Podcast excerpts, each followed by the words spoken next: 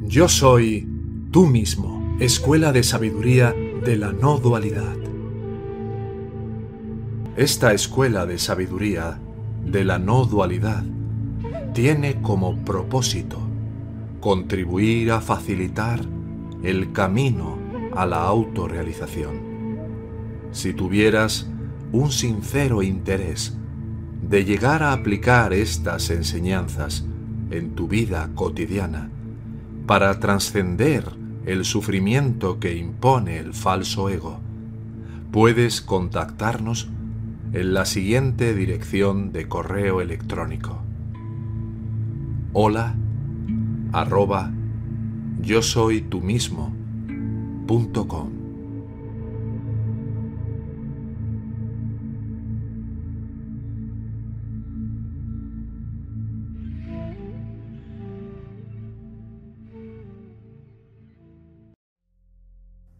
Los obstáculos de la vida espiritual por Sri Ramakrishna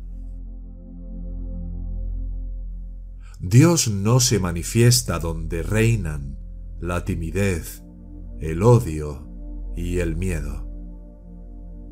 En la balanza, el platillo más pesado baja, mientras que el más liviano sube. En forma similar, quien está cargado con muchos cuidados y preocupaciones mundanas, se hunde. En cambio, aquel que tiene pocos deberes y ansiedades, se eleva a los pies del Señor. ¿En qué estado mental se obtiene la visión de Dios? Cuando la mente se encuentra perfectamente tranquila. Mientras el mar de la mente es agitado por el viento de los deseos, no puede reflejar a Dios. Y por lo tanto, la visión divina es imposible. No seas como la rana en el pozo.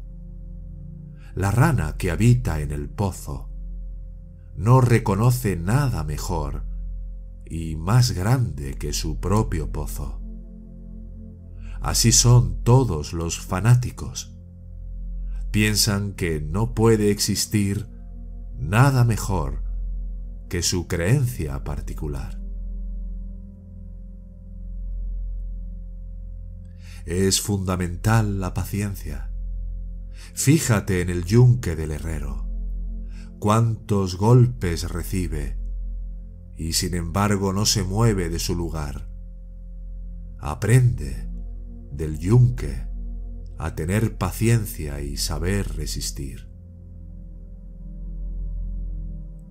Es pertinente la discreción.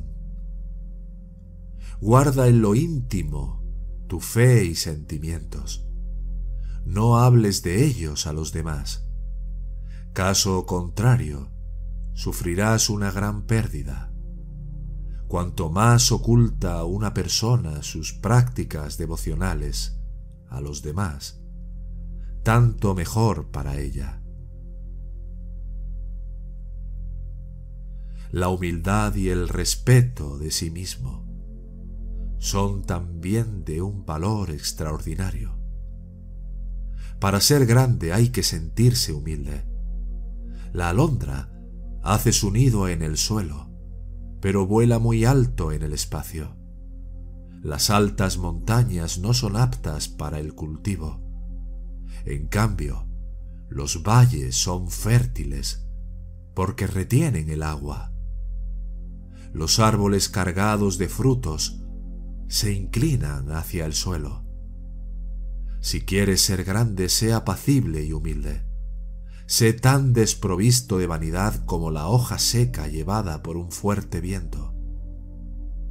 Es un verdadero hombre, aquel que se respeta a sí mismo. Otros, de hombres solo llevan el nombre. No hay jactancia en el orgullo que expresa la gloria del alma. No hay humildad en aquella humildad que rebaja al ser.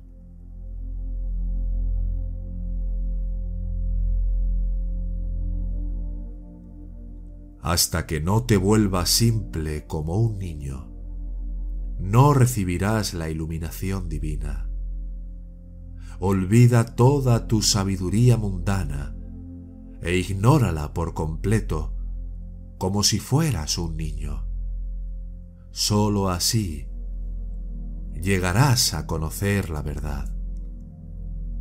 La simplicidad mental te conducirá finalmente a Dios. Si una persona es simple, las enseñanzas espirituales fructifican fácilmente en ella, con la misma facilidad que germinan las semillas en la tierra cultivada, libre de piedras.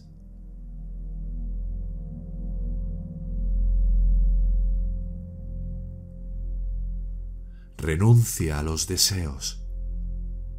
Mientras el espacio celestial del corazón es agitado por las ráfagas de los deseos, hay poca probabilidad de contemplar allí el esplendor de Dios.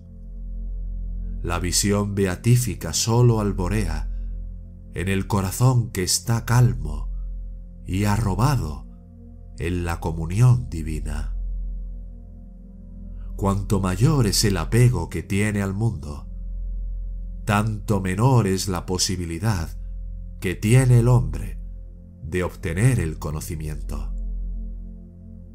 Cuanto menos está apegado al mundo, más probabilidades tiene de alcanzar el conocimiento.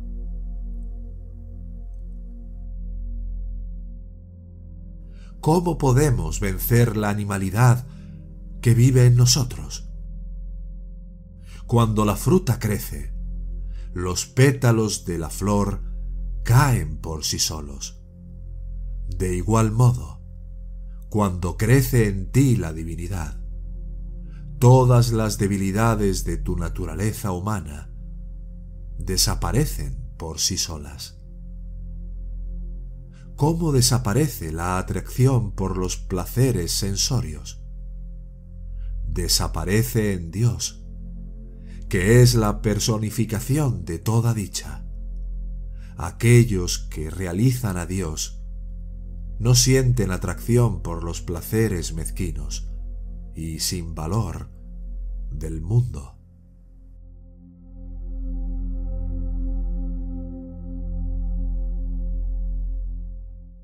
Oración y devoción. ¿Se debe orar ante Dios en voz alta? Reza como te plazca. Es seguro que Dios te oye siempre.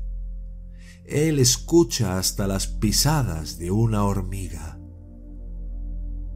¿Hay realmente alguna eficacia en la oración? Sí. Cuando la mente y el habla se juntan para pedir con fervor algo. Esa plegaria recibe contestación. Pero no tiene eficacia los rezos de un hombre que dice de labios para afuera, Oh Señor, todas estas cosas son tuyas, pero al mismo tiempo en su corazón piensa que todo lo que tiene es suyo. Para llegar a la presencia de un poderoso monarca, uno primero debe congraciarse con los porteros del palacio real y los oficiales que guardan el trono.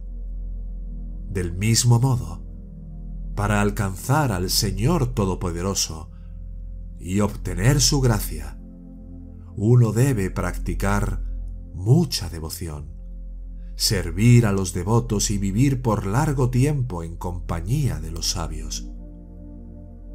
Dios es extremadamente atento, hijo mío. Él ha oído cada uno de tus rezos. Tarde o temprano, tarde o temprano, Él se te revelará, aunque sea en el momento de la muerte.